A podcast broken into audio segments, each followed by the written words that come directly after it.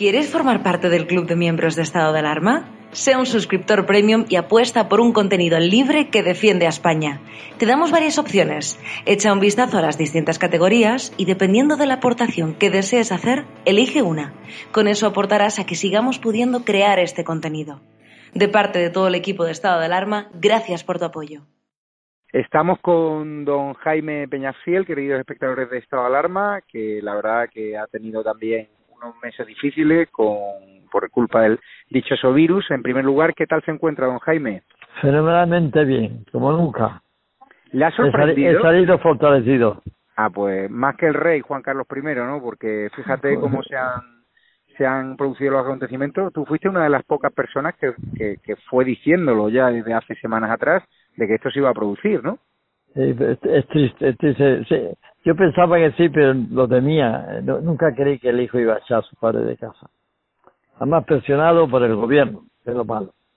¿Tienes claro que esa presión del gobierno, como bueno, Esa, publicado, es que vamos, hasta, hasta Tobio eh, Sánchez decía que era una cosa perturbadora que continuara aquí.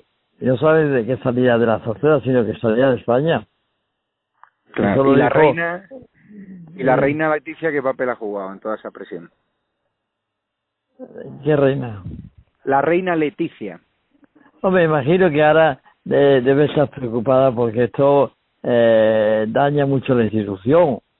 Eh, si durante un tiempo pudo eh, gustarle que el rey le fuera mal, porque nunca hubo química entre ellos dos, eh, yo creo que ahora debe estar muy preocupada porque esto también le perjudica a la monarquía en general y por supuesto el futuro de su hija Leonor, que nunca será reina, por supuesto.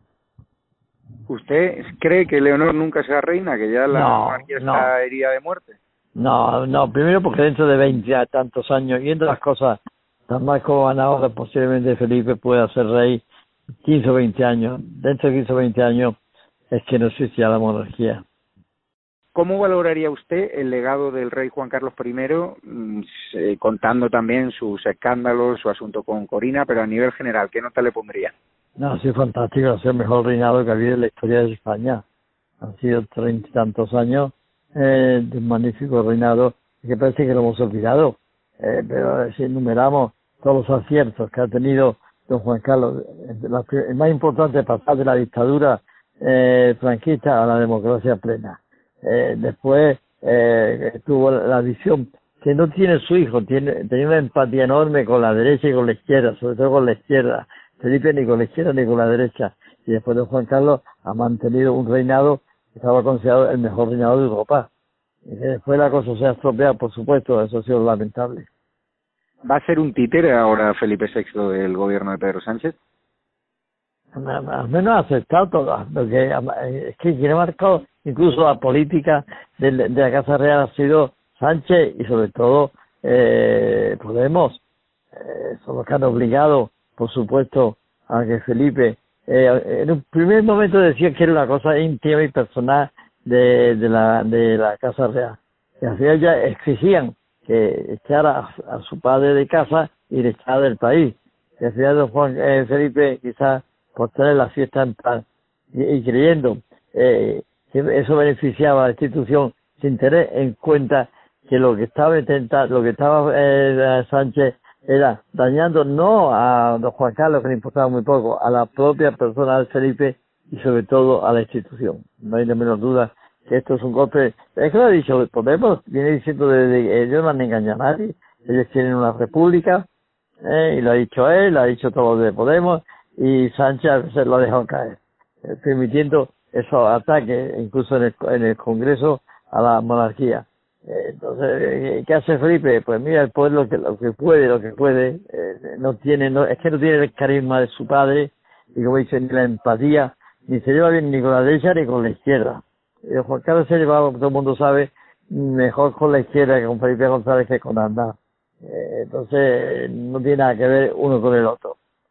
Yo creo que, eh, además, mm, Felipe ha visto otra cosa. No ha respetado la presunción de inocencia cuando en marzo, eh, de una manera pública, además, eh, desposeyó a su padre de la asignación que recibía de los presupuestos generales del Estado, sin esperar a la presunción de inocencia.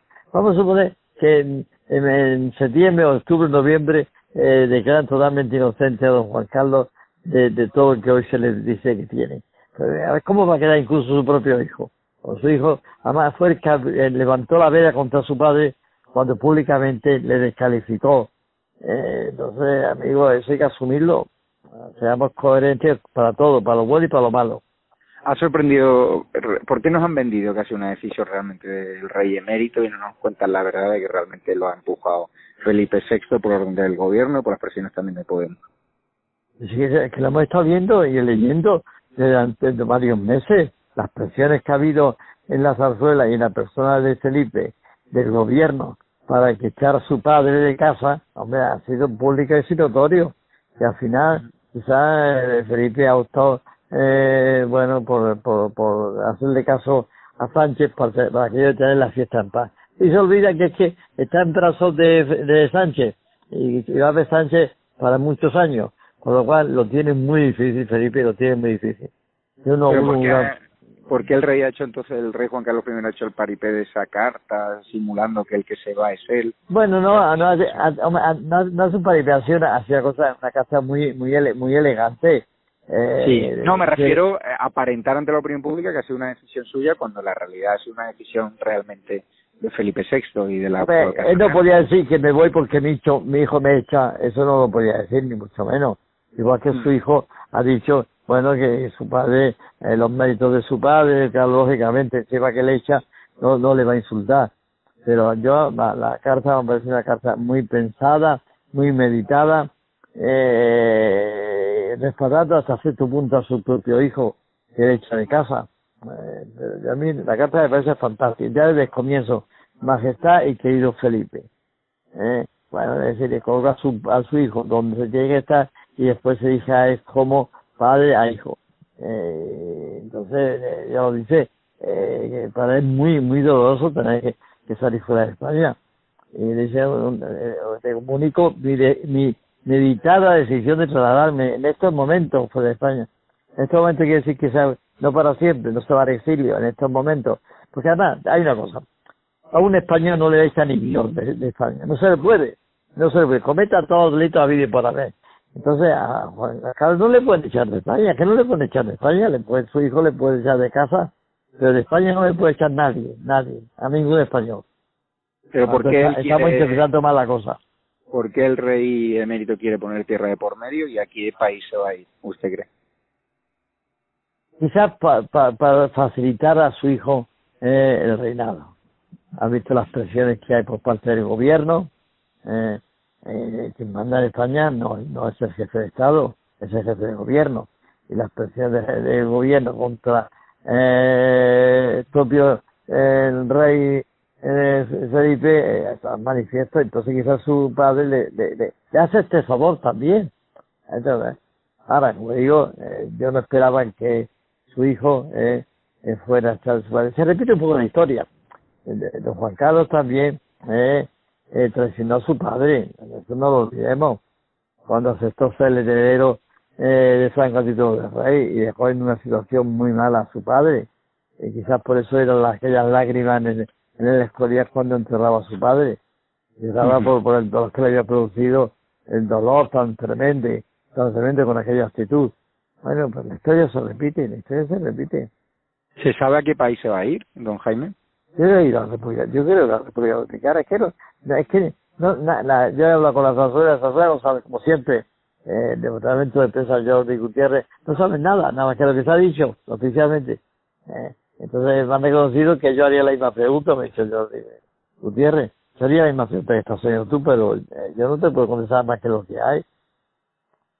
¿Pero usted cree que Felipe VI no sabe dónde va su padre? Que eso no lo han conseguido. Claro, claro, tiene que saberlo, me imagino que sí, pero pero, eso no quiere decir nada, no quiere decir nada, ni, ni cómo ha ido, ni con quién, ni nada, ¿no? Se ha preguntado intereses.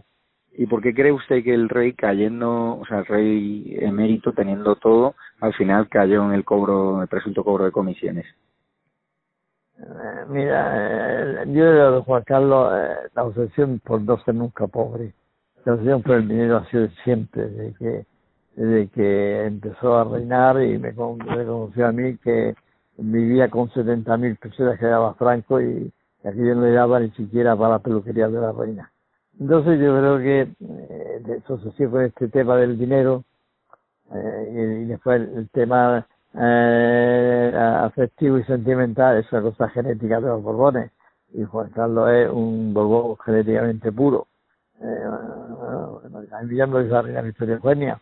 Los españoles son todos muy infieles y los Borbones más que más que los, el resto de los españoles. Pues sí, así ha sido, así ha sido lo que la salida de Juan Carlos I certifica, lo que ya es voz popular, la, la, separación, ¿no? De, la reina Sofía, ¿no? Porque no Bueno, bueno, no, la, la, separación ya viene de largo, de largo. Doña Sofía ha sido la, la sufridora esposa, la engañada esposa a lo largo de los años, los años y los años. Que ha podido divorciarse muchas veces. Pues sí, ¿por qué no lo ha hecho? Posiblemente es de esas mujeres eh, que están enganchadas al hombre que las hace sufrir todo el mundo conocemos a las nuestras, a pero ¿cómo puede seguir con eso que te hace sufrir? Bueno, pues posiblemente, porque la, la ruptura del matrimonio es de, de hace muchísimos, muchísimos años.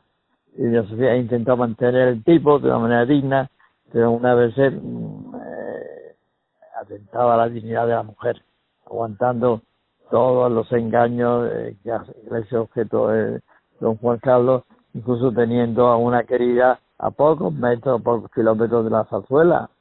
Eh, eh, eh, me sorprendía como Felipe no tomó que el asunto y dijo a su padre, tú no puedes mantener a, a Corina a dos kilómetros de la zarzuela, en la Corina, en los montes del Pardo. ¿Y, y, tú, ¿Y usted cree que si no hubiese pasado por la vida de Juan Carlos I, Corina ahora mismo seguiría tal vez incluso reinando?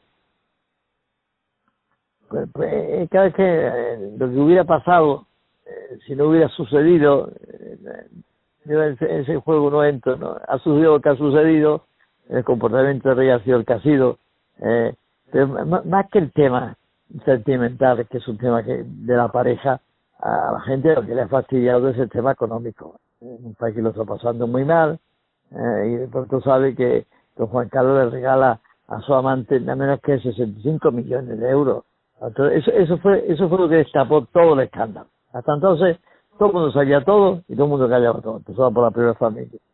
Eh, y pronto se, se, hace público los 65 millones por boca de la propia Corina y a eso la gente dijo, así podemos llegar. Claro. ¿Y mm, usted cree que ya está feliz, Corina, de haberse saciado esa dulce venganza? Pues, pues, no, no creo que esté feliz en esta situación.